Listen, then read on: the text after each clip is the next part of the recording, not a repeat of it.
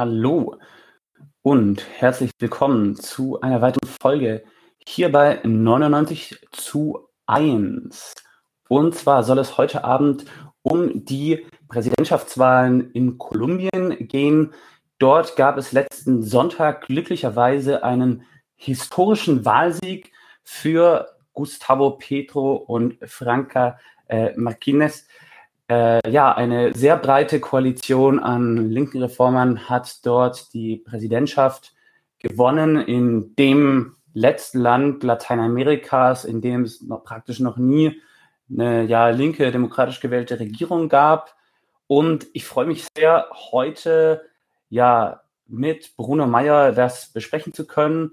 Bruno hat vor allem bei Amerika 21 sehr viel zu Kolumbien veröffentlicht. Er hat vor allem auch während dem Paro Nacional äh, letzten Jahres dazu veröffentlicht. Damals bin ich ja äh, überhaupt erst zu 99 zu 1 dazugestoßen, als ich äh, zu Kolumbien interviewt habe, weil ich damals auch über Twitter viel dazu geschrieben habe. Und ja, leider kann die mit angekündigte Rebecca Sprößer nicht kommen. Sie ist in ja, in den Online-Gerichtsverhandlungen von Genossinnen und Genossen ja, Fronten von ihr in Kolumbien, die an der, ja, die dort gerade äh, ja, Prozesse gegen sich am Laufen haben und kann deswegen leider nicht dazukommen. Sehr schade, weil sie hätte uns sicher auch einiges Interessantes erzählen können. Aber wir werden halt dann nur mit Bruno die Folge machen. Bruno ja, ist seit 2017 Gewerkschafter, war unter anderem bei Verdi und der IG Metall. Er hat 2019, 20 ein Semester an der Universidad Antioquia in Medellin gemacht und hat dort zur Gewerkschafterbewegung in Kolumbien geforscht und auch in seiner Masterarbeit dann äh, darüber geschrieben, hat viele Kontakte zu den Gewerkschaften der CUT, der FECODE und der Escuela Nacional Sindical. Er war 2019 bei dem äh, großen Pan Nacional dabei, der dann 2021 auch nochmal ganz groß aufgeflammt ist. Er ist ausgebildeter Speditionskaufmann, hat erst seinen Doppelbachelor in Politikwissenschaften und Geschichte gemacht und dann in Politikwissenschaften im Master mit eben seiner Arbeit über ja, äh, Gewerkschaften und Gewalt gegen Gewerkschaften in Kolumbien, äh, vor allem politische Gewalt halt, und ist seit 2021, seit dem August 2021 Jugendbildungsreferent der Industriegewerkschaft Bauen, Agrar, Umwelt, der IG Bau.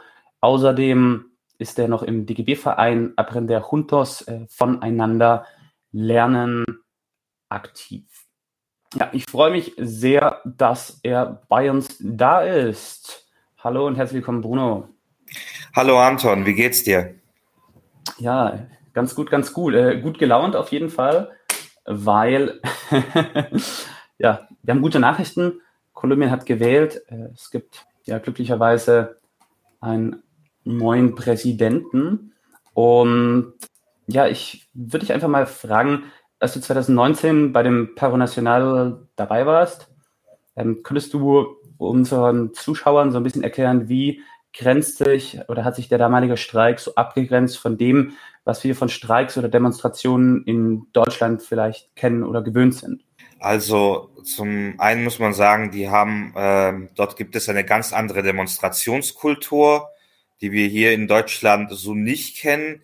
Hier scheint alles irgendwie so geordneter zu sein, irgendwie alles hat seinen Ablauf und so. Und dort scheint das Ganze etwas unorganisierter zu sein, aber ähm, mit mehr Bewegung, mit mehr Dynamik. Also man sieht, also eine Demonstration in Kolumbien ist schon so ein bisschen wie Sport, muss man sagen. Also man ist danach auf jeden Fall sehr erschöpft, weil man sehr viele kulturelle Einlagen hat, Tanzeinlagen und sonstiges, was halt hier in Deutschland eher selten der Fall ist. Vielleicht am 1. Mai hat man so ein paar Trommler, was mittlerweile auch dazu gehört, aber sonst ist auf jeden Fall auch Unterschiede, also auch die Gewerkschaften in Kolumbien dort sind Teil der sozialen Bewegung.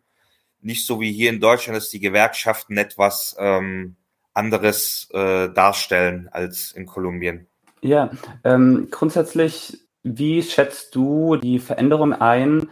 Wie hat sich das politische Szenario durch die beiden Generalstreiks 2009, 2021 geändert? Und vielleicht noch, wie hat sich grundsätzlich auch noch die Pandemie, die dann äh, den Paro National, diesen Generalstreik äh, 21, noch mit äh, ja, befeuert hat durch die Verschlimmerung der sozialen Lage, durch nochmal einen zweiten Versuch, neoliberale Reformen. Wie hat all das äh, sich ja auch auf die politische Lage in Kolumbien, die gesellschaftlichen Kräfteverhältnisse ausgewirkt? Also da gibt es ein ganz äh, interessantes Beispiel, das habe ich äh, erst letztens ähm, in El Espectador gesehen. Das ist eine renommierte kolumbianische Tageszeitung, die sehr bekannt ist dort. Und die hatten die Aufschrift, die Leute, die damals beim Volksentscheid äh, gegen den Friedensvertrag oder äh, den Friedensprozess zwischen der FARC und der Regierung gestimmt haben, sind jetzt nicht mehr dieselben. Die haben jetzt für Pedro gewählt, zum Beispiel, oder haben ganz andere Präferenzen gehabt. Also das ist das, was die letzten 20 Jahre, also 20 Jahre dort regiert hat unter dem Uribismus, hat schon ähm, sehr viel, äh, hat schon auch irgendwann mal die Leute, sag ich mal, verändert. Und äh, die Pandemie hat natürlich alles äh, verschlimmert sozusagen. Die Regierung hat dann angefangen, wollte die Kosten der Pandemie auf die äh, Bevölkerung ab, äh, auf die Mittelschicht und die Unterschicht abzwängen, wollten eine Mehrwertsteuer von 19 Prozent einführen. Und dann gab es noch viele äh, Dinge, die die Leute außer der, vor der Pandemie noch äh, auch unzufrieden gemacht haben, wie zum Beispiel die, das Gesundheitssystem, das Bildungswesen, das halt nicht in das wenig Geld für öffentliche äh, Universitäten und Einrichtungen da ist, und dann halt noch, dass der Friedensvertrag äh, oder die, der Friedensprozess zwischen der FARC und der Regierung ähm, so gut, äh, fast gar nicht umgesetzt wurde und unter anderem spiegelt sich das wieder an den äh, über 200 ehemaligen FARC-Kämpfern, die seit 2016, das war übrigens das Jahr, in dem der Friedensprozess äh, implementiert wurde, äh, seither gestorben sind. Ja, du hast jetzt äh, die Guerilla FARC, du hast äh, generell den, den, das Friedensabkommen erwähnt. Wie hat sich historisch der bewaffnete Konflikt, also die, das Setzen auf den bewaffneten Kampf von einem Teil der Linken, auf äh, ja vielleicht auch das Abschneiden von Linken bei, bei Wahlen ausgewirkt und ja, zu was für einer Polarisierung oder Spaltung der Bevölkerung hat das geführt, zu was für einer Gewalteskalation hat das historisch auch geführt, dass es eben verschiedene bewaffnete Gruppen gab, die gewisse Gebiete kontrolliert haben. Ähm, also die Guerilla, die hat sich ähm, aus dem Grund entwickelt, weil es halt, ähm, wie in vielen lateinamerikanischen Ländern, wurde, äh, wurde friedlicher Protest oft mit Gewalt beantwortet. Und irgendwann mal hat sich ein Teil dieser Bewegung gesagt, wir können nichts mit friedlichen Mitteln er, äh, erreichen. Also müssen wir den bewaffneten Kampf äh, äh, ausführen, weil das die einzige Möglichkeit ist, wie wir Veränderungen erzwingen wollen. Und das ist auch der Grund und der Kontext, auch in Kolumbien, wie sich die Guerilla gegründet hat.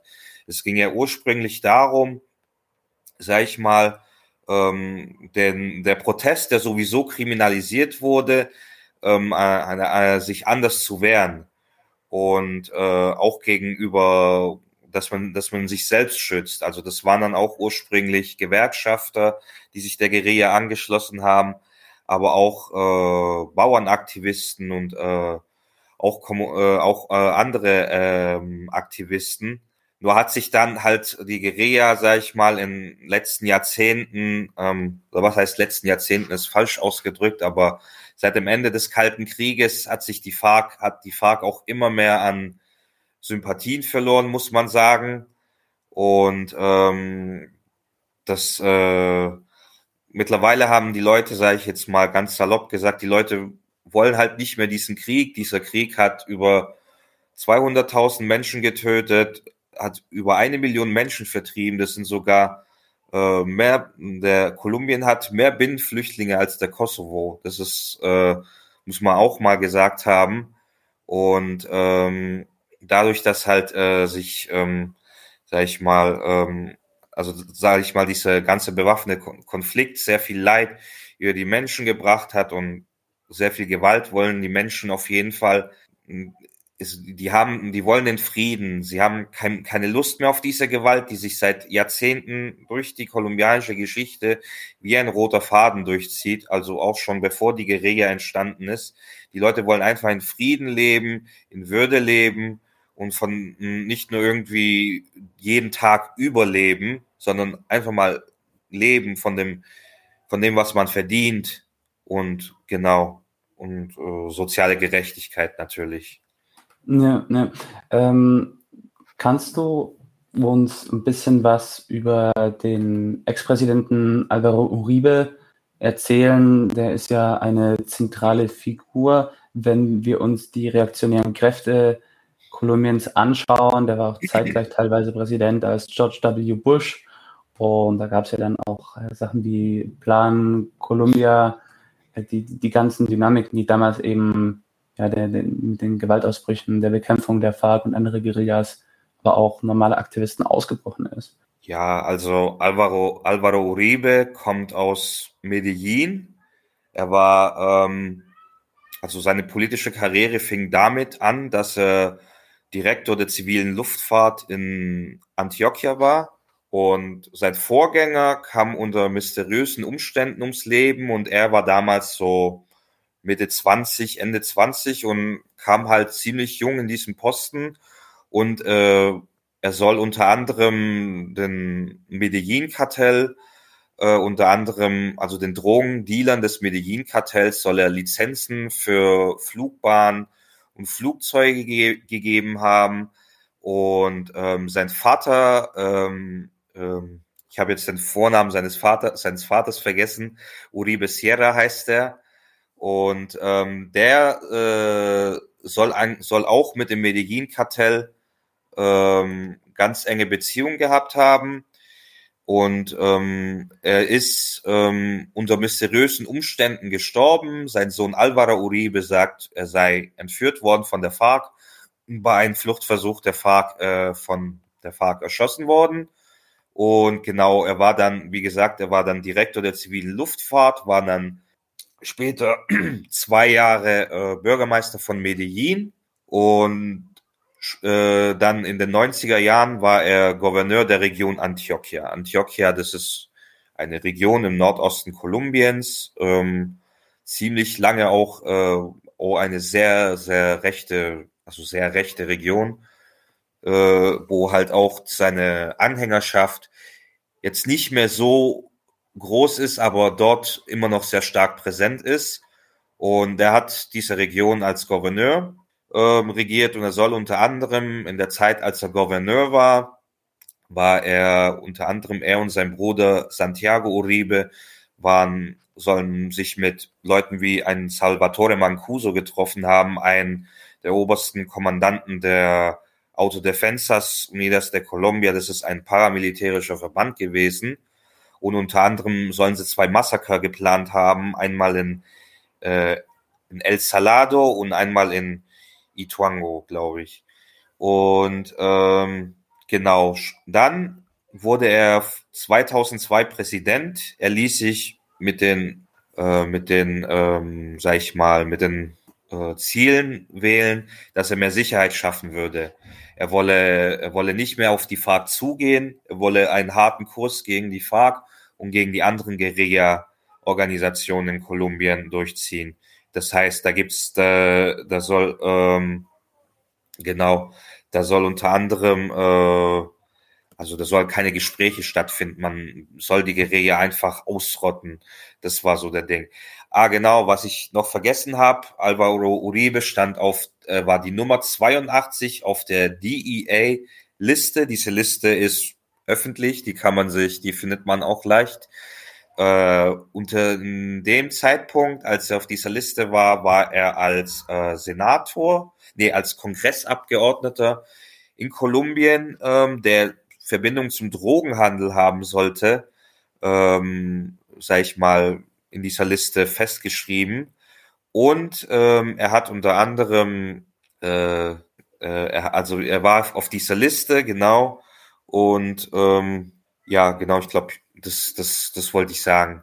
Das spricht genau, schon für sich. Genau, er hat, er hat gegen, genau, das ist jetzt mir wieder eingefallen, er hat gegen, es gab ja damals dieses Auslieferungsabkommen, was Kolumbien und die USA unterzeichnet hatte, um die Drogenhändler auszuliefern. Da hatten sich ja Leute wie das, äh, wie Pablo Escobar hatten eine Terrorkampagne gegen Kolumbien durchgezogen, gegen dieses Auslieferungsabkommen. Und Alvaro Uribe war einer dieser Kongressabgeordneten, die gegen das Auslieferungsabkommen gestimmt haben sollen, als er Kongressabgeordneter war in Kolumbien. Genau, er wurde 2002 Präsident, äh, kam nach Andrés Pastrana, der war mit seinen Friedensverhandlungen mit der FARC gescheitert und die Kolumbianer woll wollten Sicherheit und damit konnte er punkten und wurde dann Präsident. Und während war zwei, zweimaliger, äh, hatte eine Amtszeit von, also war zweimalig äh, Präsident, hatte zwei Amtszeiten. Und zu der Zeit, als er dann Präsident war, entstand dann, äh, kam dann auch die Falsus Positivos äh, zustande. Und zwar, das waren außergerichtliche Erschießungen. Äh, die Opferzahlen belaufen sich bei 6.402. Und zwar, dieser Skandal war folgendermaßen, dass ähm, Armeeangehörige wurde versprochen, wenn ihr so und so viel Guerilla-Kämpfer tötet, kriegt ihr Urlaub, kriegt ihr Sonderzahlung, kriegt ihr Urlaubsgeld. Und dann hat halt die Armee ist halt in Dörfern in Kolumbien gefahren, zum Beispiel, oder in Kleinstädten wie in Soacha, das liegt bei Bogotá, und haben halt junge Leute aufgeschnappt und haben gesagt, hier, wir haben Arbeit für euch, ihr sucht doch Arbeit. Und die haben sich gefreut, die haben diese Jugendlichen ins Wald, in den Dschungel gefahren, haben diese erschossen, sie in äh, Guerilla-Uniformen gesteckt, Fotos gemacht und gezeigt, hier, guck mal, wir bringen gerade äh, wir bringen, wir bringen gerade Guerilleros um. Wir, sehen gerade die Guerilla in Kolumbien. Und genau, da waren, das sind über 6000 äh, Opfer, die diesen außergerichtlichen Erschießungen zu, äh, zum Tode gefallen sind. Da laufen auch noch Ermittlungen gegen einige Generäle und unter anderem auch gegen Uribe. Und dann in seiner Regierung war auch der, der Parapolitiker-Skandal. Und zwar wurde herausgefunden, dass 35 Prozent des kolumbianischen Kongresses von Paramilitärs kontrolliert wurde, weil Paramilitärs für diese Politiker zum Beispiel Wahlkampf gemacht haben, indem sie auf Stimmenfang für sie gegangen sind oder andere Gefälligkeiten. Ich höre dich gerade nicht. Der Klassiker. Ähm, vielleicht noch, um ja, diese, dieses Kapitel noch, noch abzurunden oder vollständig zu lassen, ist, also ähm, die ganze Geschichte mit Korruption, Drogenhandel, Gewalt, Paramilitärs, Korruption, ähm, Gangs, Mafias, das gesamte Programm äh, wie aus, aus, aus irgendwelchen Netflix-Narkoserien. Ähm, das ist ja nicht nur auf eine Mafia oder ein Politiker oder ein Kartell bezogen, sondern das ist ja ähm, eine, eine Angewohnheit, was historisch so wachsen konnte uns vielleicht so grob erklären, wie funktioniert so ein System? Wie ist es entstanden und äh, gibt es irgendeine Möglichkeit, sowas wieder äh, zu zerstören oder in sich zusammenfallen zu lassen? Oder wie, also, weil das ist ja echt eine, eine richtig krasse Sache, wie dort äh, gewisse Kapitalfraktionen äh, ja, ihr Kapital akkumulieren und wie der, wie Staat, also wie ein Rechtsstaat halt ad absurdum geführt wird und zum krassesten Unrechtsstaat wird und einfach nicht funktionstauglich ist und extrem viele unschuldige Menschen sterben. Ja, also ich hatte ja vorhin so ein bisschen geschildert, warum die Guerilla entstanden ist. Und ähm, es gab ja also, und ich habe auch gesagt, dass sich Gewalt wie ein roter Faden durch die Geschichte Kolumbiens zieht. Es gab keine Epoche, wo es nicht zu Gewalt gekommen ist. Und zwar, da gab es ja ähm, dann gab es jetzt, man redet zum Beispiel von der bipartidistischen Gewalt. Das waren die Kämpfe oder die bürgerkriegsähnlichen Zustände zwischen den Anhängern der liberalen Partei und den Anhängern der konservativen Partei. Und da ging es darum, dass Konservative angefangen haben, Liberale zu töten und Liberale haben Konservative getötet. Und das hat sich, das waren so die ersten Jahrhunderte dieser Gewalt, die sich ähm, durchgezogen haben, zuerst im Krieg der Tausend Tage. Das war von 1899 bis 1901. Da hat Kolumbien unter anderem Panama verloren. Da haben die USA auch Panama besetzt, um dort den Panama-Kanal zu errichten. Dann äh, gab es die Violencia, die wurde 1948 ausgelöst, und zwar mit der Ermordung des Präsidentschaftskandidaten äh, Jorge Eliezer Gaitan. Das war ein liberaler, also linksliberaler, also, also Mitglied der liberalen Partei, aber der stand ziemlich links in der Partei. Äh, Präsidentschaftskandidat, der wollte unter anderem die, äh, das Bildungssystem ändern, wollte eine Agrarreform durchführen und ähm, ja, wollte Verbesserung für die arme Bevölkerung einführen. Der wurde 1948 getötet und das löste eine Periode in der kolumbianischen Geschichte aus, die sich La Violencia nennt, die Gewalt. Und da haben Anhänger von der konservativen und liberalen Partei gegeneinander gekämpft. In diesem Zeitraum entstand auch die Guerilla und es gab auch erste paramilitärische Truppen, die sozusagen von den Großgrundbesitzern ähm, sozusagen gefördert wurden, um rebellische Bauern, sag ich mal, niederzuknüppeln oder Gewerkschafter. Dann kam in den Sech dann kam irgendwann mal der Kalte Krieg. Wissen ja alle, wie das, wie, wie das war, vor allem in der südlichen Hemisphäre des amerikanischen Kontinents, dass die USA alles unternommen haben, um einen vermeintlichen kommunistischen Einfluss bei jeden linken oder progressiven Politiker in Lateinamerika festzustellen und um ihn dann zu beseitigen. Das hat sich auch in Kolumbien ausgewirkt. Kolumbien hatte übrigens nur eine Militärdiktatur von drei Jahren unter General Rojas Pinilla. Aber das war auch nur die einzige Zeit, wo es eine Diktatur gab. Äh, und auf jeden Fall im Kontext des Kalten Krieges ähm, hatte zum Beispiel auch die USA angefangen, äh, sozusagen äh, der General William Yorkborough 1961 erstmal so paramilitärische Gruppen zu fördern, die sozusagen kommunistische Aufstandsbestrebungen bekämpfen. Und bis in die 90er Jahre war es im kolumbianischen Rechtssystem festgeschrieben, dass du sozusagen dich bewaffnen darfst, um dein Privateigentum zu schützen. Also das war so was völlig Normales. Und ähm, Genau, dann entstanden halt diese antikommunistischen paramilitärischen Gruppen, die Jagd auf Linke gemacht haben, auf Guerilleros, Gewerkschafter. Und in den 80er Jahren kamen die Drogenhändler zu diesem paramilitärischen Projekt hinzu. Und dann entstanden die paramilitärischen Gruppen in Kolumbien, wie wir sie heute kennen. Diese Autodefensas, der Golfclan und so. Da kam der Drogenhandel dazu, um das zu finanzieren. Und wie gesagt, es gab halt in diesen ganzen Konflikten gab es dann halt diesen bewaffneten Konflikt mit der Guerilla, den Staat, den Paramilitärs und so. Und du hast es ja gefragt, ob es die Möglichkeit gibt, diese Gewalt zu beenden. Also mir hatte mein, äh, mein Vermieter in Kolumbien gesagt, dass Gewalt leider Gottes zur Geschichte gehört und dass es sehr, sehr schwer wird, das zu löschen. Also ja, ich kann das, ich kann das auch nicht sagen, ob man, also ob man das löschen kann, ich persönlich hoffe das inständig, weil das, was das Land braucht, ist auf jeden Fall Frieden und weniger Gewalt. Aber Reaktion, äh, Aktion erzeugt ja Reaktion, wie wir alle wissen. Und Gewalt gegen Gewalt.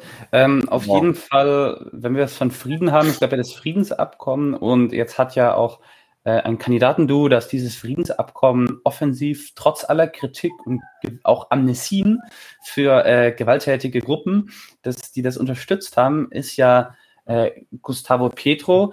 Könntest du uns äh, kurz äh, ja, erklären, wer ist Gustavo Petro? In der westlichen Presse liest man vor allem, er ist ein Ex-Guerillero, ähm, aber jetzt mal jenseits von aller Reflexe, die rote Angst auslösen sollen, wer ist dieser Mann wirklich und vor allem auch, was ist sein politisches Projekt? Also, Gustavo Petro ist ein Ex-Guerillero, das äh, stimmt. Er war Mitglied der M19, der Movimiento 19 de Abril, das ist die Bewegung des 19. April. Das war eine Stadtguerilla im Stile der ja, im Stile der RAF so ein bisschen, muss man sagen, aber jetzt nicht so nicht so krass, aber schon in diesem Stile, weil die RAF war ja auch eine Stadtguerilla, die haben sich ja auch als Stadtguerilla bezeichnet.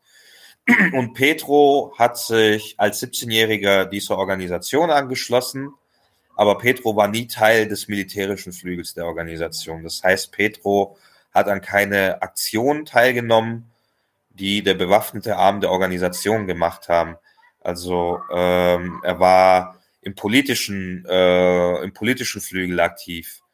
Äh, zum Beispiel, das ist auch immer wieder interessant. Äh, es gab ja 1985 hat die M19 den Justizpalast in Kolumbien besetzt.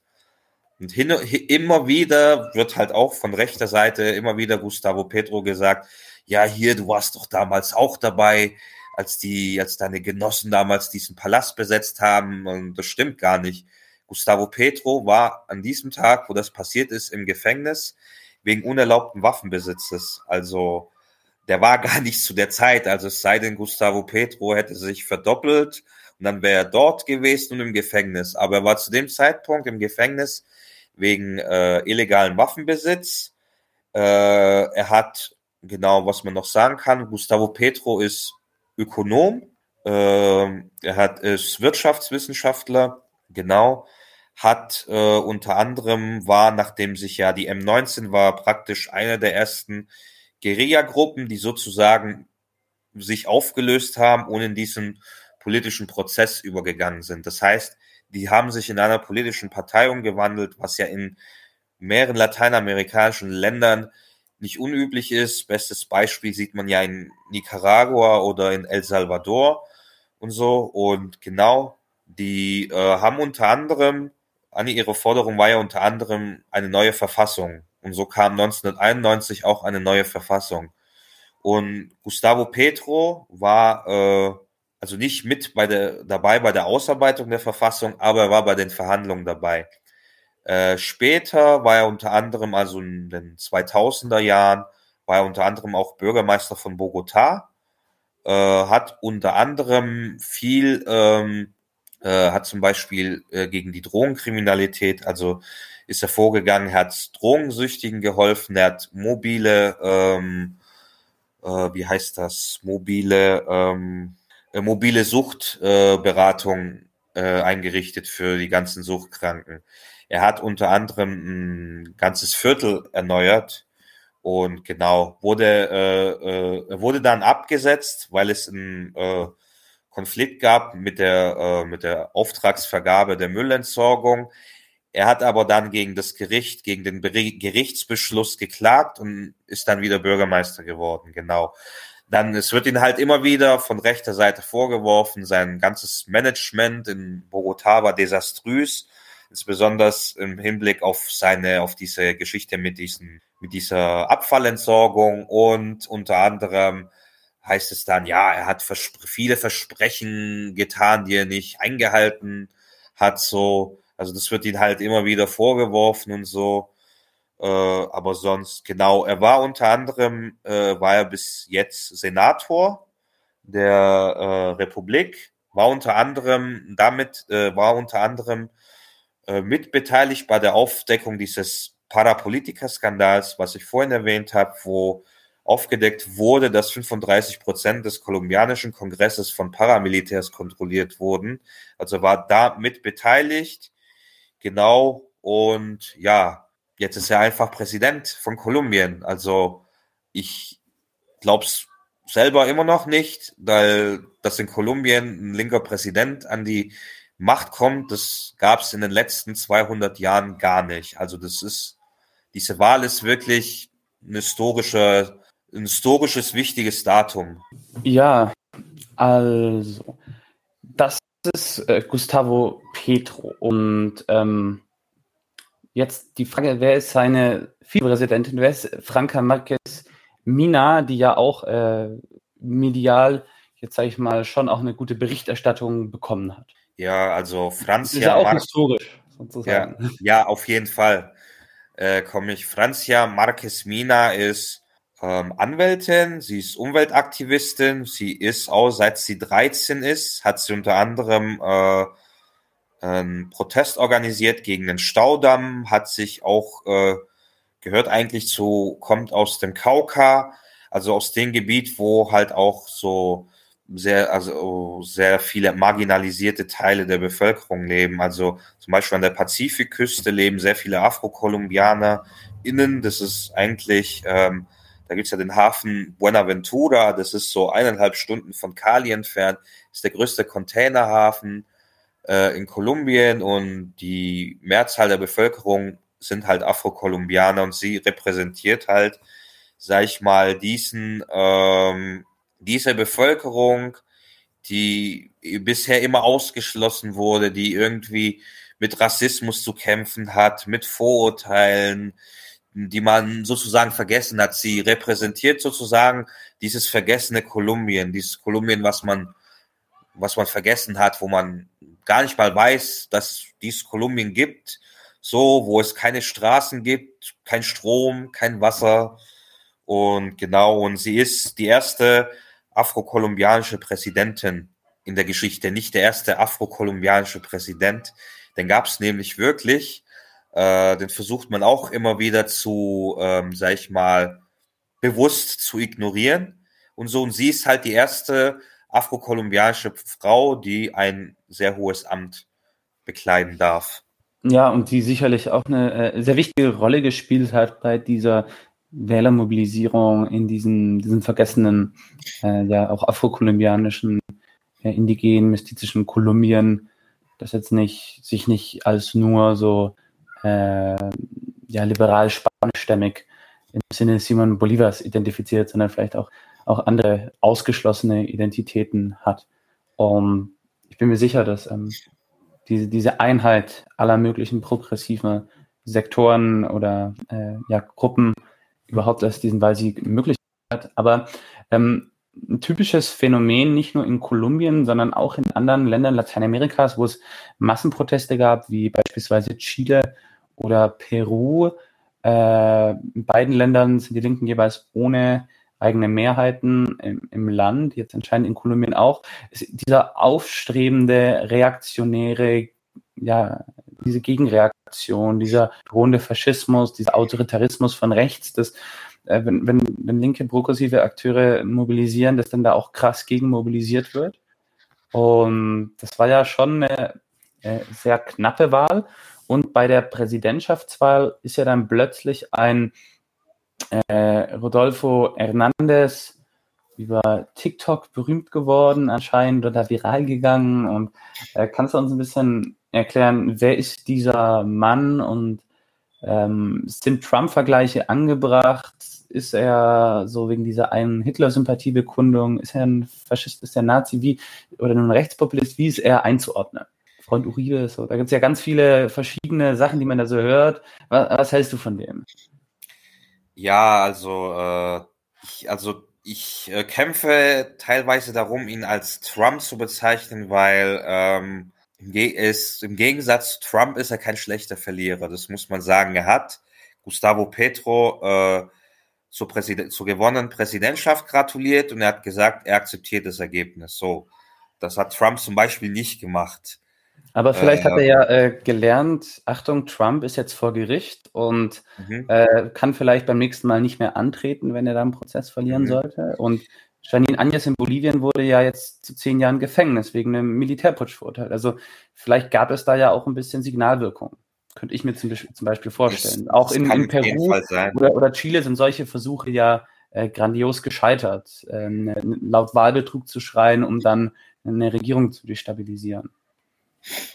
Ja, also, ähm, also in vielen Punkten kann man ihn schon als kolumbianischen Trump bezeichnen, weil er sagt ja, er nimmt ja kein Blatt vor den Mund. Er hat ja bei einer Radiosendung Adolf Hitler als den größten deutschen Denker bezeichnet. Zwei Tage später hat er dann behauptet, er hätte Adolf Hitler mit Albert Einstein verwechselt. Ähm, dann hat er, gibt's auch ein Video, wo er einem, er war ja Bürgermeister von Bucaramanga, das ist so eine Stadt im Westen von Kolumbien in der Region Santander. Und äh, da gibt's ein Video, wie er ein Ratsmitglied äh, ohrfeigt, der ihn als korrupt bezeichnet und ihn aufs Übelste beleidigt. Dann ähm, hat er auch, also der hat schon echt äh, widerliche Dinge gebracht, wie er zum Beispiel hat erzählt, wie schön es wäre, äh, äh, Geld zu verleihen.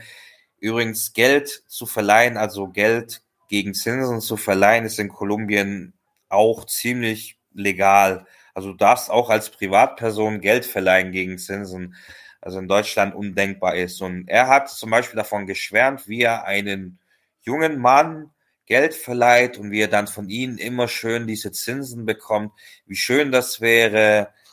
Und dann hat er, also er hat sich rassistisch gegenüber venezolanischen Frauen geäußert, gemeint, das wären ja alles Geburtsmaschinen und äh, Prostituierte. Dann hat er, also er ja, hat halt ganz echt. Schlimm, ganz schlimm die Art, wie, wie Venezolanerinnen äh, dargestellt werden in Lateinamerika, wirklich.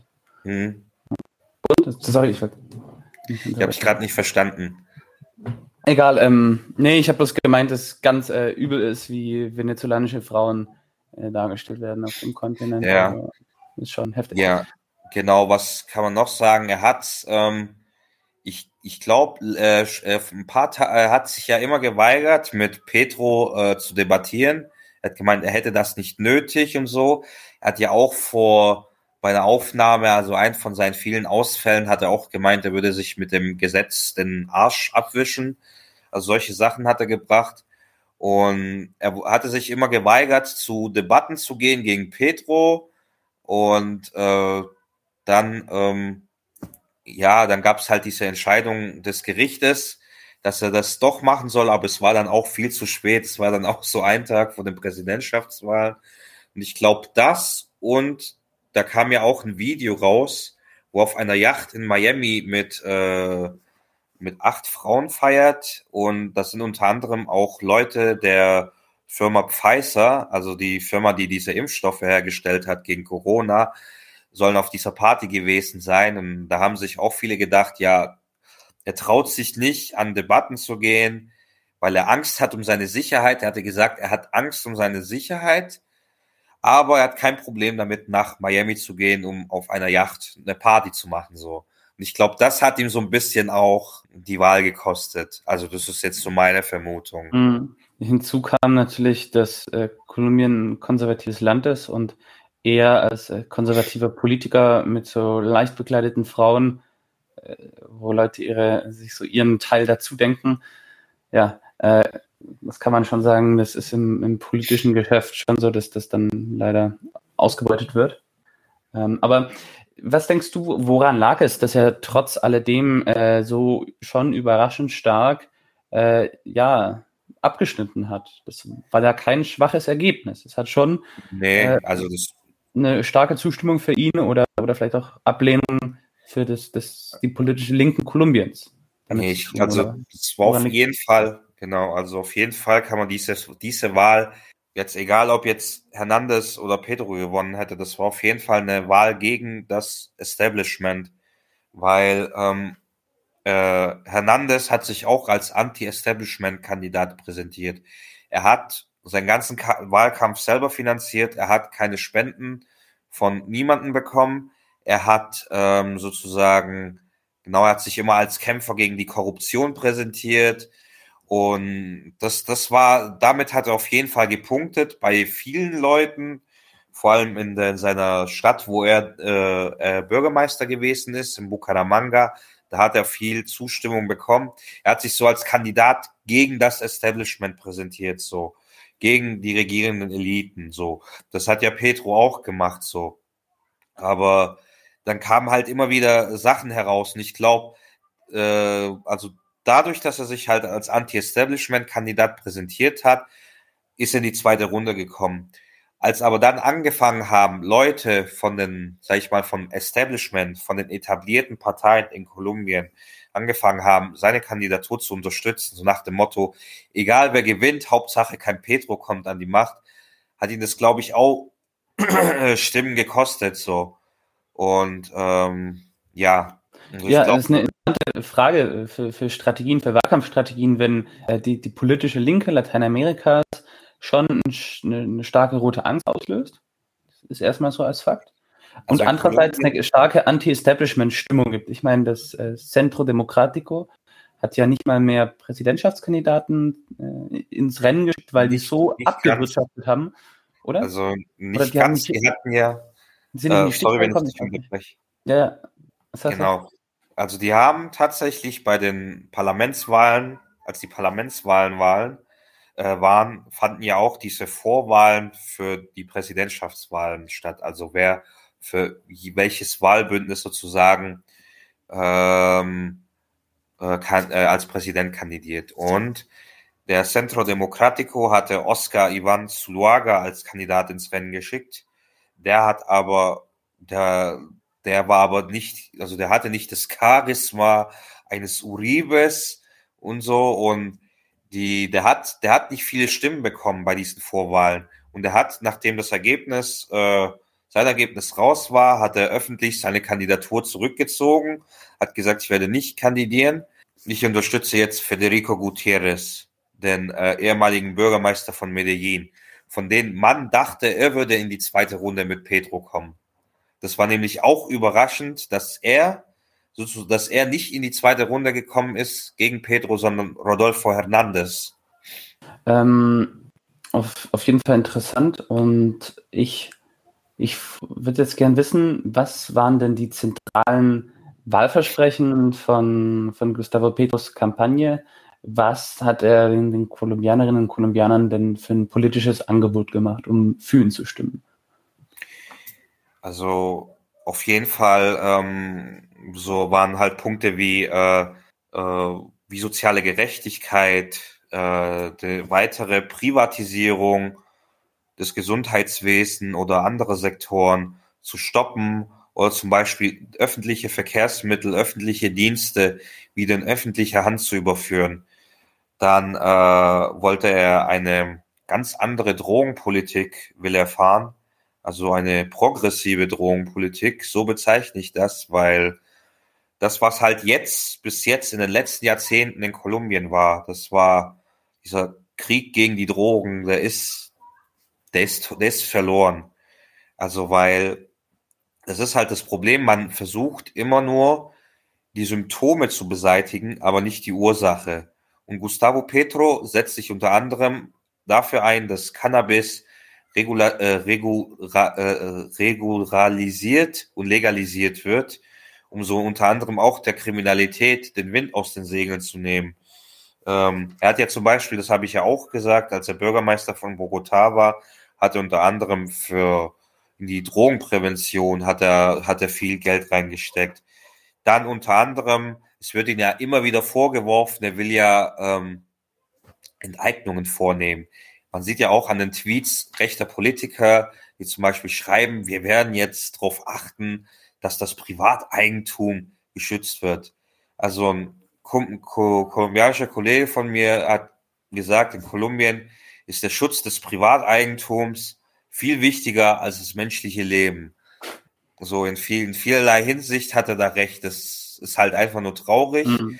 Und er hat aber nichts davon gesagt, dass er irgendwas enteignen will. Er hat auch nichts gesagt, er will jetzt Kolumbien in eine Volksrepublik verwandeln, so dass Kolumbien morgen Volksrepublik Kolumbien heißt. Also er ist gar kein Kommunist. Und der Senator von Florida hat auch gestern den Tweet, sorry, wenn ich so sorry, sorry, Miami, der für ganz Ich muss immer lachen, weil das so, sorry, wenn ich das sage, das ist so beknackt, was die da von sich geben. Der hatte gesagt, der, der Narkoterrorist, Marxist, Gustavo Petro ist jetzt Präsident von Kolumbien geworden. Das beunruhigt uns sehr. Die Ausbreitung marxistischer Ideen auf den äh, und linker Ideen auf den äh, äh, amerikanisches äh, auf, auf dem amerikanischen Kontinent. Und er hat halt, er hat nichts davon gesagt, dass er enteignen will. Er hat unter anderem gesagt, es gibt ja das ist halt nämlich der Grund, äh, die soziale Frage in Kolumbien, nicht die Wohnungsfrage wie bei uns, das ist die ungerechte Verteilung von Land, dass zum Beispiel weniger als ein Prozent 80 Prozent der landwirtschaftlichen nutzbaren Fläche benutzen. Kolumbien importiert praktisch sein all, äh, vieles an Lebensmittel, obwohl sie eigentlich die Möglichkeit hätten, mit dem guten Boden, den sie haben, selber zu produzieren und so nicht mehr von Importen abhängig zu sein. Deswegen wollte Gustavo Petro eigentlich Großgrundbesitzern äh, unbebautes Land, sag ich mal, wegnehmen ist jetzt übertrieben, abkaufen oder so, weil ich glaube schon, dass er das denen abkaufen würde. Und das, das als nur eine Land Markteffizienzsteigerung, also es ist ja, ja das, das, das kann er als landwirtschaftliches, also. genau, das kann er als landwirtschaftliches, äh, es als landwirtschaftliche Fläche genutzt wird und so. Und dann nennt das Demokratisierung. Und dann sagen, haben halt viele gesagt, ja, die nennen das jetzt nicht mehr Enteignung, das heißt jetzt Demokratisierung. Dann will er unter anderem, dass der Friedensprozess mit der FARC durchgesetzt wird. Die FARC hatte ja unter anderem auch sowas wie eine Agrarreform verlangt. Das ist ja sozusagen, wie gesagt, das ist ja die soziale Frage, die halt in Kolumbien ist. Das ist die ungerechte, das ist die Erde, die ungerechte Verteilung von Land. Er will den Friedensvertrag äh, durchsetzen mit der FARC und er will mit der ELN, das ist die andere große Guerilla-Gruppe in Kolumbien, will er verhandeln. Die haben sich übrigens auch zu Wort gemeldet und haben gesagt, dass sie bereit sind, um mit Gustavo Petro in Verhandlungen zu gehen, um da auch einen Friedensprozess mit dieser anderen Guerilla-Gruppe auf die Beine zu äh, bringen. Dann äh, sein Programm ist auch sehr, äh, geht auch viel auf den Umweltschutz und den Klimawandel ein. Er setzt sich zum Beispiel stark gegen den Extraktivismus. Das heißt, dass Erdöl gefördert wird. Man will von dieser erdölbasierten Wirtschaft eigentlich wegkommen. Und zwar nicht so, nämlich genau das Gegenteil von dem, was eben Venezuela macht, weil denen ihre ganze Wirtschaft basiert halt eben auf Erdöl. Und deswegen haben sie ja unter anderem die Probleme, die sie ja jetzt haben. Und er will halt von dieser extraktivierten Wirtschaft will er weg. Will er will auf von fossilen Brennstoffen weg. Er will auf erneuerbare Energien ähm, will er, umste äh, will, er, oh, will er umsteigen. Also das ist eine, sag ich mal, eine sozial-ökologische ähm, Erneuerung, die, ja. die er sozusagen verspricht.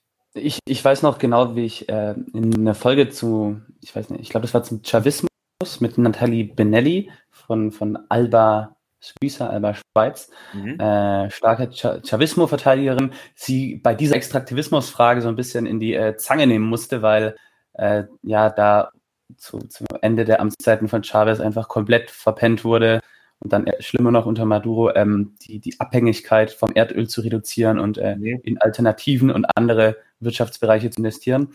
Ähm, und ja, grundsätzlich glaube ich, ist Kolumbien insofern ein Vorbild für andere Linke Lateinamerikas, als dass sie in ihrer Wählerkoalition alle möglichen progressiven äh, Sektoren oder Ideologien eingebunden haben, auch, weiß nicht, äh, indigene afroamerikanische Sektoren, auch ein feministischer Diskurs für Gleichberechtigung gegen äh, Machismo und, und Gewalt.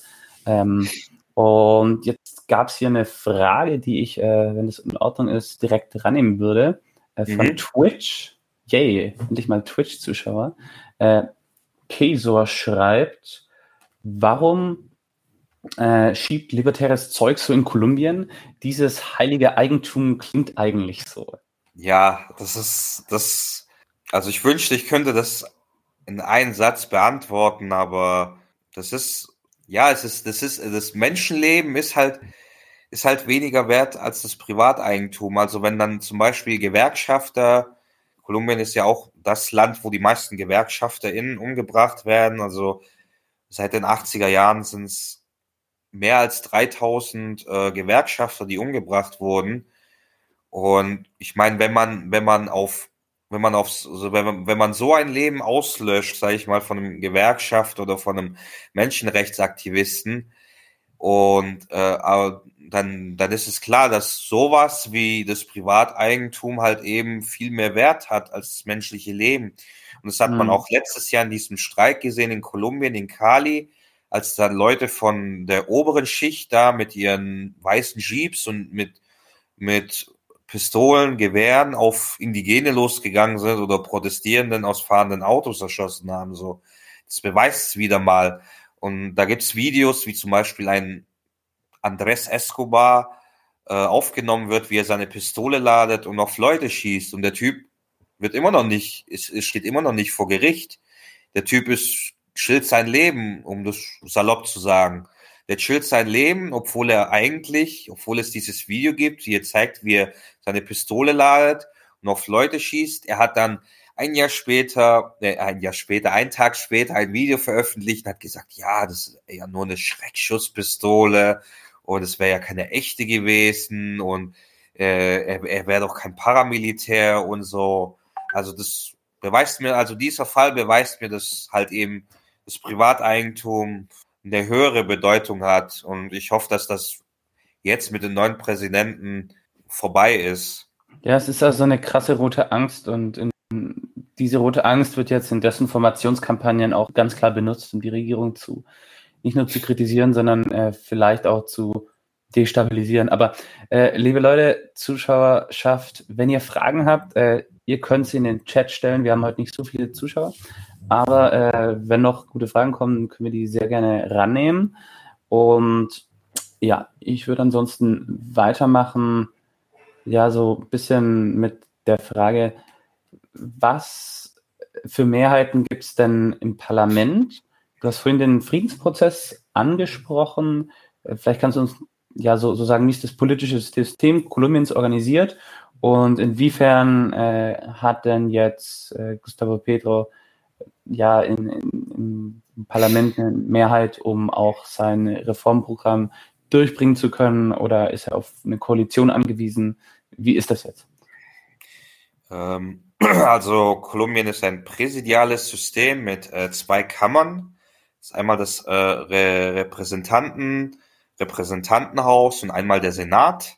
Und seit der neuen Verfassung von 1991 gab es zum Beispiel ähm, so wurden extra Sitze für eingerichtet, die zum Beispiel eine gewisse ähm, Minderheit oder Person repräsentieren. Zum Beispiel ähm, hast du zwei Sitze für Indigene im Parlament und dann hast du im, äh, nee, im äh, Senat und dann hast du zum Beispiel ähm, drei Sitze für die afrokolumbianische Bevölkerung im Parlament, ein Sitz für äh, die, ähm, äh, ein Sitz für die, genau, für die, ähm, ähm, was war, ich habe es mir hier aufgeschrieben, ähm, genau, hatten wir genau zwei Sitze für die afrikanischstämmige äh, Bevölkerung, eins für die Indigenen und dann gibt's äh, eins für die Kolumbianer, die im Ausland wählen, die haben auch einen Sitz und 16 für die Opfer des bewaffneten Konfliktes.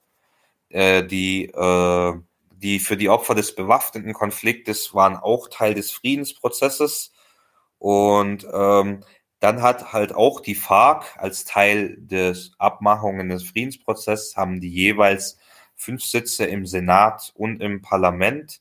Die haben sie sicher, das ist Teil des Abkommens. Die können noch so schlecht bei den Wahlen abschmieren, was sie auch tun. Äh, die werden trotzdem diese fünf Sitze behalten. Und genau, und die Zusammensetzung, also, also klar, die haben auf jeden Fall viel rausgeholt. Der Pacto Historico von Petro, aber die verfügen über in keinen beiden der Kammern über äh, Mehrheiten.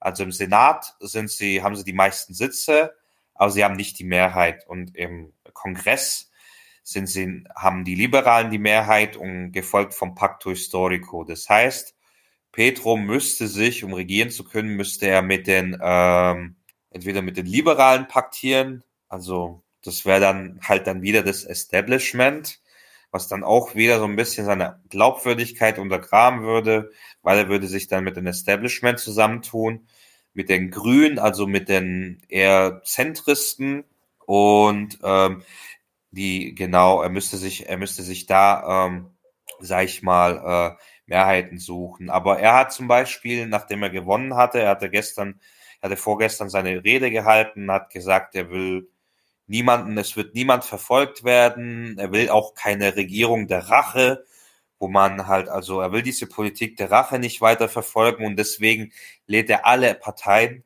alle Oppo Parteien, auch die, die in die, die gesagt haben, sie werden jetzt Opposition gegen ihn machen, lädt er ein, damit sie, äh, um Gespräche mit ihm zu führen. Das heißt, er ist eigentlich bereit, mit jedem zu sprechen, um eine Regierung auf die äh, auf die Beine zu stellen, aber das bedeutet halt unter anderem auch, dass er sich halt eben auch mit dem Establishment äh, ja zusammentun muss, um überhaupt regieren zu können.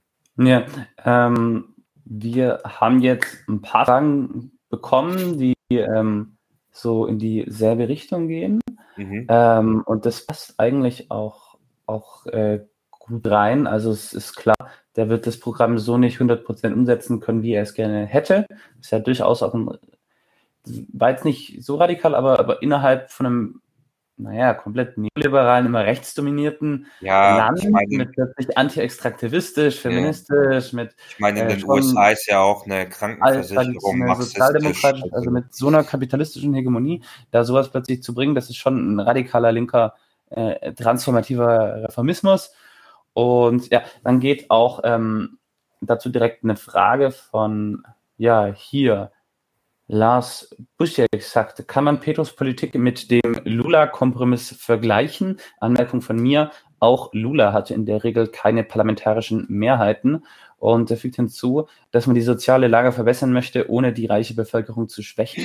Ja, also ich würde schon damit vergleichen, weil Pedro sagt ja nichts von, dass er irgendwie den Sozialismus einführen will. Er hat ja eigentlich gesagt, auch bei seiner Rede, er möchte den Kapitalismus verbessern, also den Kapitalismus lebenswerter machen. Also er ist eigentlich, Pedro ist Sozialdemokrat, also der wäre hier in Deutschland bei den Linken oder bei der SPD, wenn er Politik machen würde. Der ist kein radikaler Linker, der jetzt irgendwie Enteignungen äh, vornehmen will und äh, er will auch nicht den kleinen Ladenbesitzer irgendwie äh, sein Laden wegnehmen. Das ist ja halt auch immer wieder so ein äh, so ein Wahlkampfding der, der Rechten. Da hatte die Partei von das Centro Democratico, die hatten ähm, einen Spot auf Twitter, wo sie einen Venezolaner gezeigt haben, der gesagt hat, ja, die haben mir meinen Laden weggenommen und dann kommen die, die sagen zwar, die wollen es dir nicht wegnehmen, aber die kommen dann nach zwei Tagen mit einem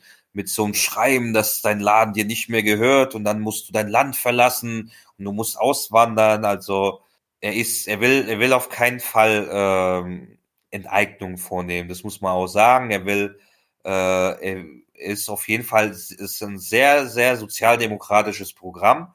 Aber wie du halt auch schon gesagt hast, hast Anton, in sehr neoliberalen System ist das halt schon linksradikal. Ich meine, man sieht es am besten Beispiel in den USA, da ist eine Krankenversicherung Marxismus in den USA. Das ist, das ist für die Marxismus. Und, ähm, ja, und ich glaube, es ist auch wichtig zu verstehen für unsere Zuschauer, dass ein linker, eine linke Reformismusstrategie im Kapitalismus, im, innerhalb vom Parlamentarismus, ähm, dass das halt nur so sozial sein kann, wie es die gesellschaftlichen Kräfteverhältnisse, sei es jetzt institutionell parlamentarische Mehrheiten oder Massenmobilisierung, Streiks, äh, Straßenplan Blockaden und so weiter, äh, wie es diese Umstände und Kräfteverhältnisse eben zulassen. Und da ist jetzt Kolumbien, weiß nicht, schon doch recht weit entfernt von beispielsweise so starken sozialen Bewegungen wie in Bolivien zum Beispiel oder jetzt auch in Ecuador. Dort hat zwar eine, eine Linke keine äh, Regierung, aber die können von der Straße, die sind dann nämlich solidarisch gespalten, aber die können auf der Straße extrem krassen Druck machen und das nochmal krasser lahmlegen, wie, wie, wie in Kolumbien beim Paro Nacional.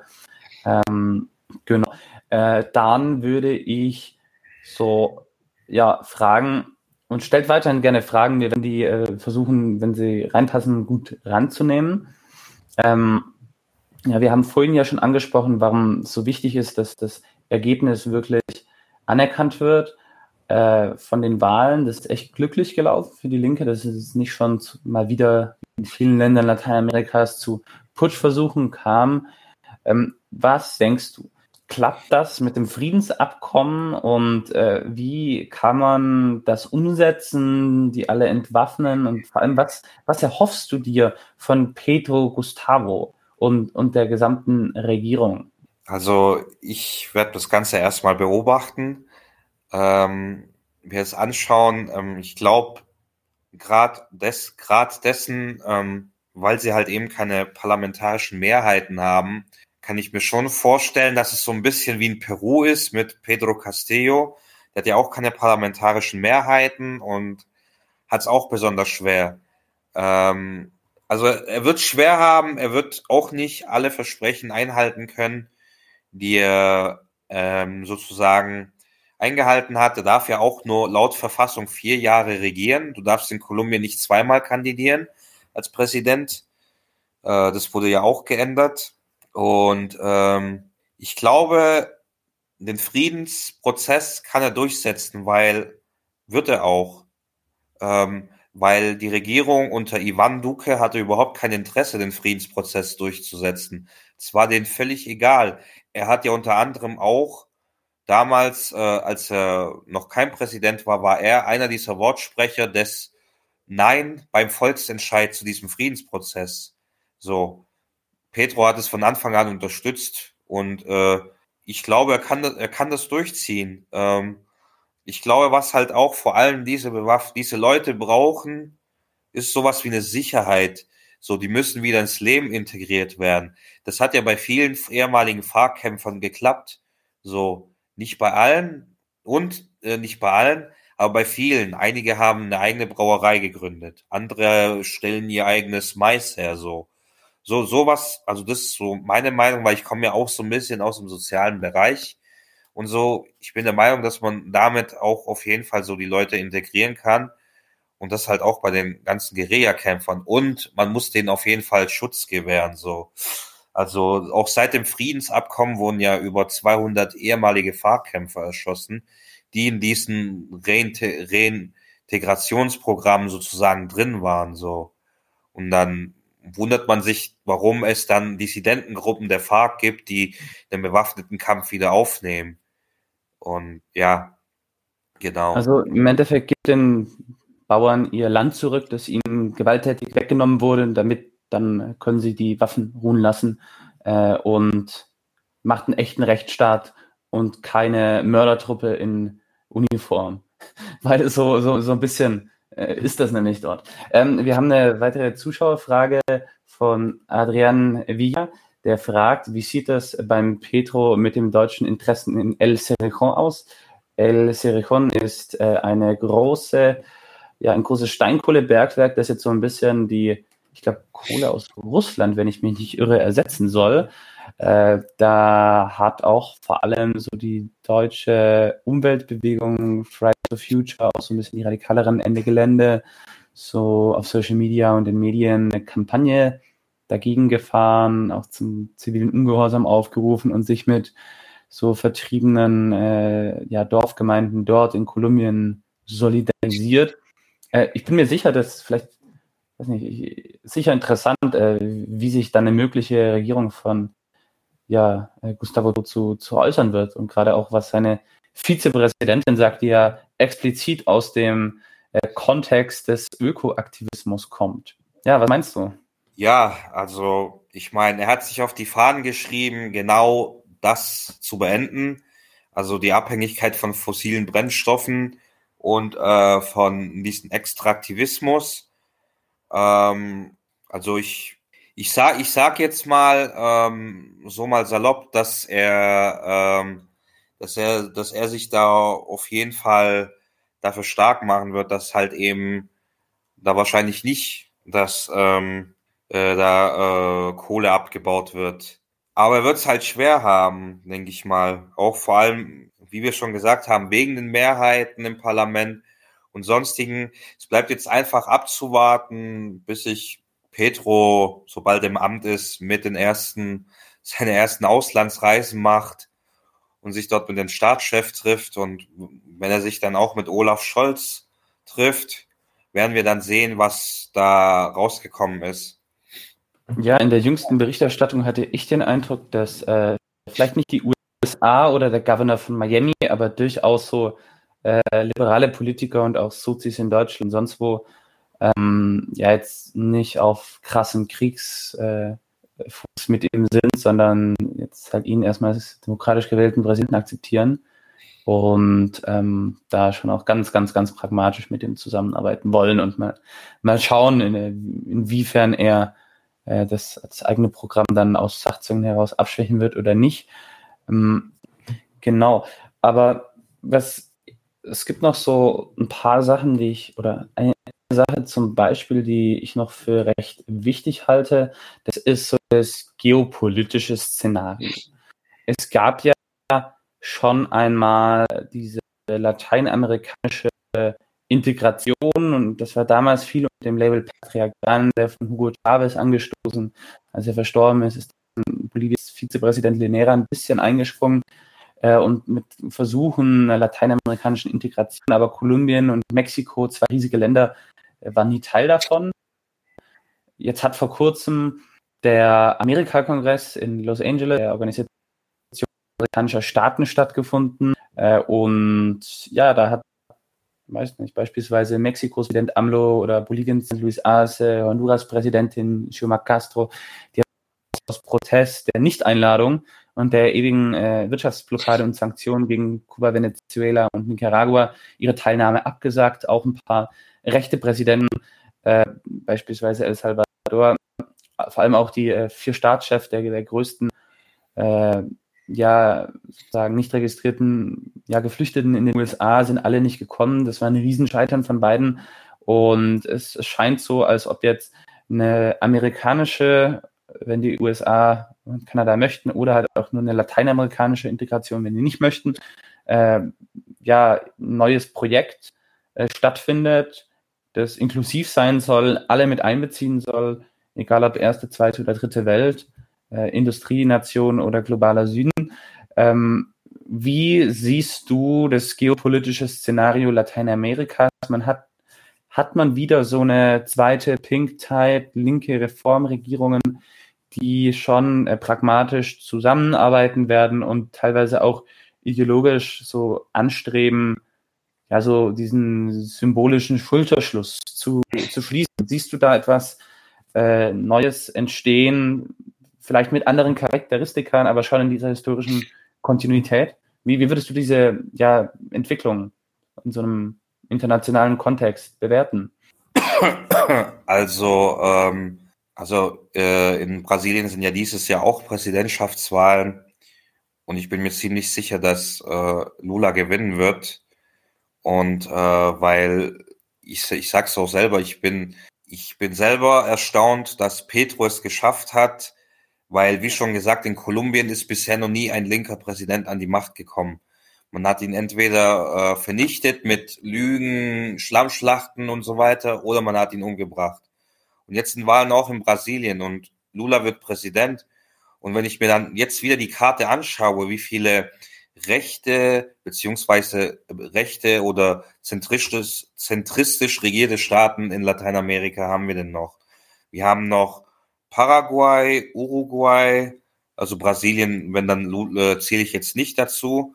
Ähm, dann halt noch ähm, El Salvador, Guatemala, Panama und Costa Rica und die Dominikanische Republik. Das sind das ist nicht mehr viel. Also die meisten Staaten werden jetzt, habe ich schon das Gefühl, dass die von äh, linken Regierungen regiert werden. so Und so wie es aussieht, scheint sich da wieder was zu wiederholen, wie damals in den 2000er Jahren, als es diese auch diese Welle von linken Regierungen in Südamerika gab, mit Venezuela, Bolivien, ähm, Honduras, genau. Ich höre dich nicht. Der, der, Klassiker.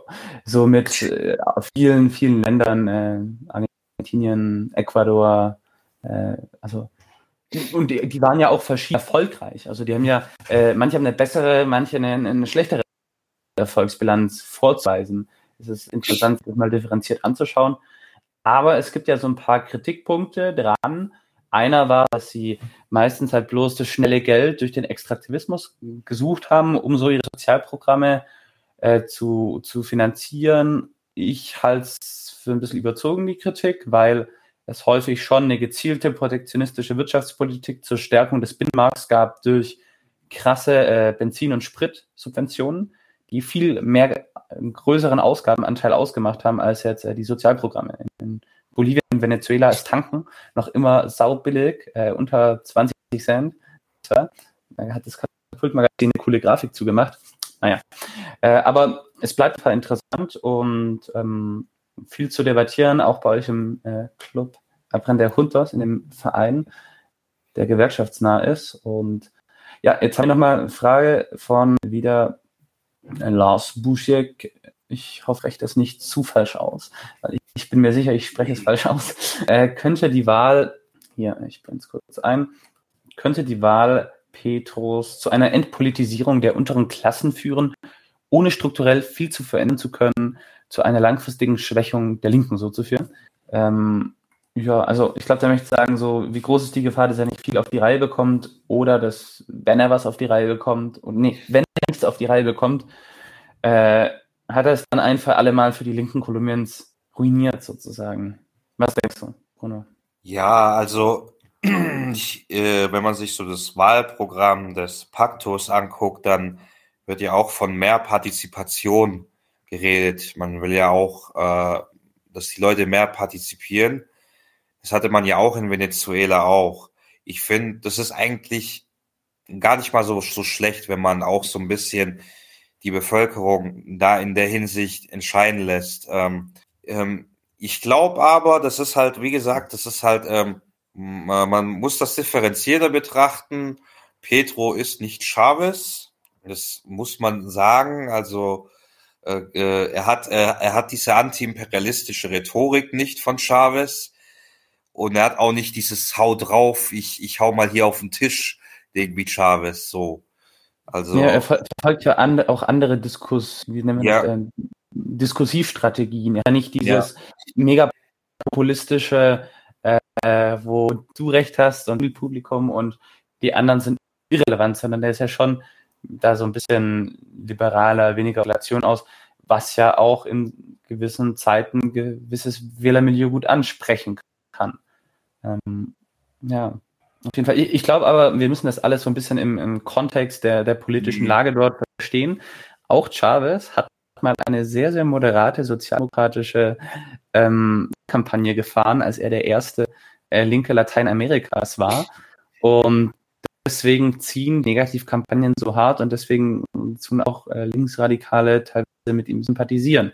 Wie viel dran ist, wird uns die Zukunft zeigen, sollte er die Chance äh, zu mehr haben und vielleicht weht ja geopolitisch der, der Wind so stark von links, dass dann doch noch mehr drin ist.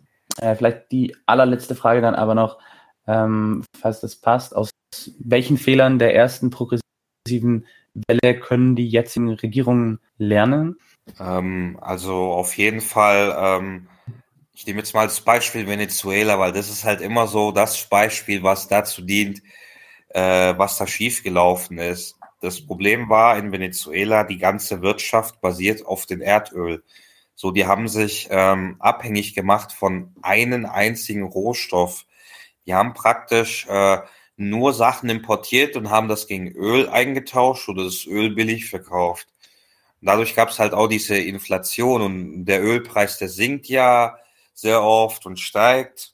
Und ähm, das war, die haben ja, die haben nicht, die haben zwar in diese Sozialprogramme investiert, was auch gut ist, aber die haben nur in diese Sozialprogramme investiert. Die haben jetzt nicht in Infrastruktur investiert. Die haben jetzt nicht irgendwas aufgebessert und so. Und ich glaube, man muss auf jeden Fall, ähm, was halt, was, was die halt machen können, ist halt eben, und ich glaube, das macht Petro auch, weil er will sich halt eben von diesem Extraktivismus äh, ähm, trennen. Er will mehrere Wirtschaftszweige, sag ich mal, ähm, in äh, äh, sozusagen äh, erschaffen. Erschaffen klingt jetzt übertrieben. So, er will in die Landwirtschaft. Er will äh, so selbst, er will auch Leuten, die sich ein kleines Unternehmen äh, ähm, zum Beispiel aufmachen können, will er den leichteren Zugang zu Krediten verschaffen. Ähm, genau, also ich glaube, solange solange sie nicht äh, sich auf einen Rohstoff sich von einem Rohstoff abhängig machen, wie in Venezuela, äh, kann jetzt, glaube ich, nicht so viel schiefgehen dabei. Ja, ja, das ist so die Gretchenfrage für äh, wirtschaftlich abhängige Länder, für die Ex-Kolonien im globalen Süden. Äh, wie schaffst du es, die wirtschaftliche Abhängigkeit gemäß der Dependenztheorie äh, zu reduzieren? Wie schaffst du es, die Wirtschaftssektoren zu diversifizieren? Wie schaffst du es, äh, wirklich eine souveräne Wirtschaftspolitik mit der Zeit zu fahren und äh, ja, das ist und bleibt die interessante Frage. Äh, falls du die Videos noch nicht gesehen hast, Lars ich kann dich äh, dir, weiß nicht, was empfehlen. Einerseits habe ich ein Video zur Pink Tide gemacht, ein Zündfunken einmal.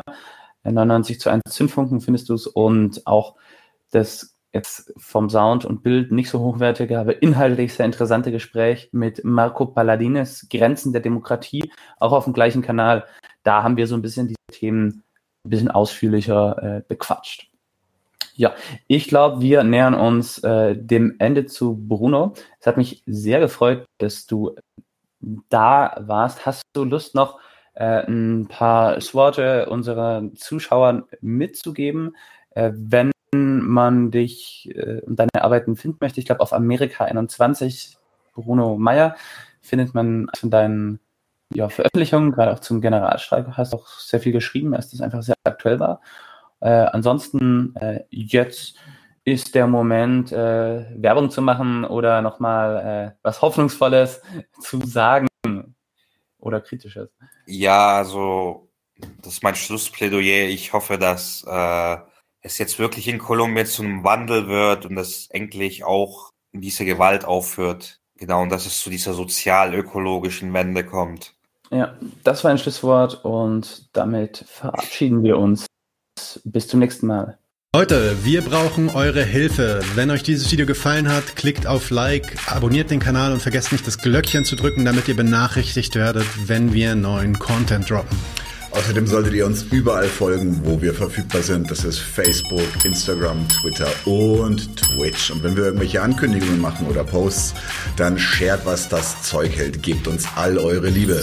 Wir haben mittlerweile ziemlich signifikante Kosten. Wenn ihr es euch irgendwie leisten könnt, unterstützt uns doch auf Patreon. Dann kommt ihr auch in den Genuss verschiedener Vorteile, wie zum Beispiel Zugang zu unserer Discord-Community oder Zugang zu den ultrageheimen Patreon-Episoden, die wir dort posten. Außerdem könnt ihr uns natürlich auch über PayPal Spenden zukommen lassen. Außerdem haben wir mittlerweile einen eigenen Online-Shop. Das heißt, wenn ihr euch immer noch fragt, was ihr euren Lieben zu Weihnachten, Ostern oder sonst wie schenken könnt, geht dorthin und kauft duftes Merch. Alle Links dazu hier in der Beschreibung oder auch auf unserer Webseite 99zu1.de. Vielen Dank fürs Dabeisein, danke für die Unterstützung und wir sehen uns in diesem Theater.